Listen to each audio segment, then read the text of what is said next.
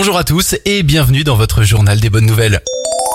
Regarder des films de Noël, c'est bon pour votre santé selon une étude parue dernièrement. Visionner ce genre de film ou téléfilm vous rendrait heureux car il permettrait de libérer de la dopamine, l'hormone du bonheur. Alors vous savez ce qu'il vous reste à faire dans les prochaines semaines.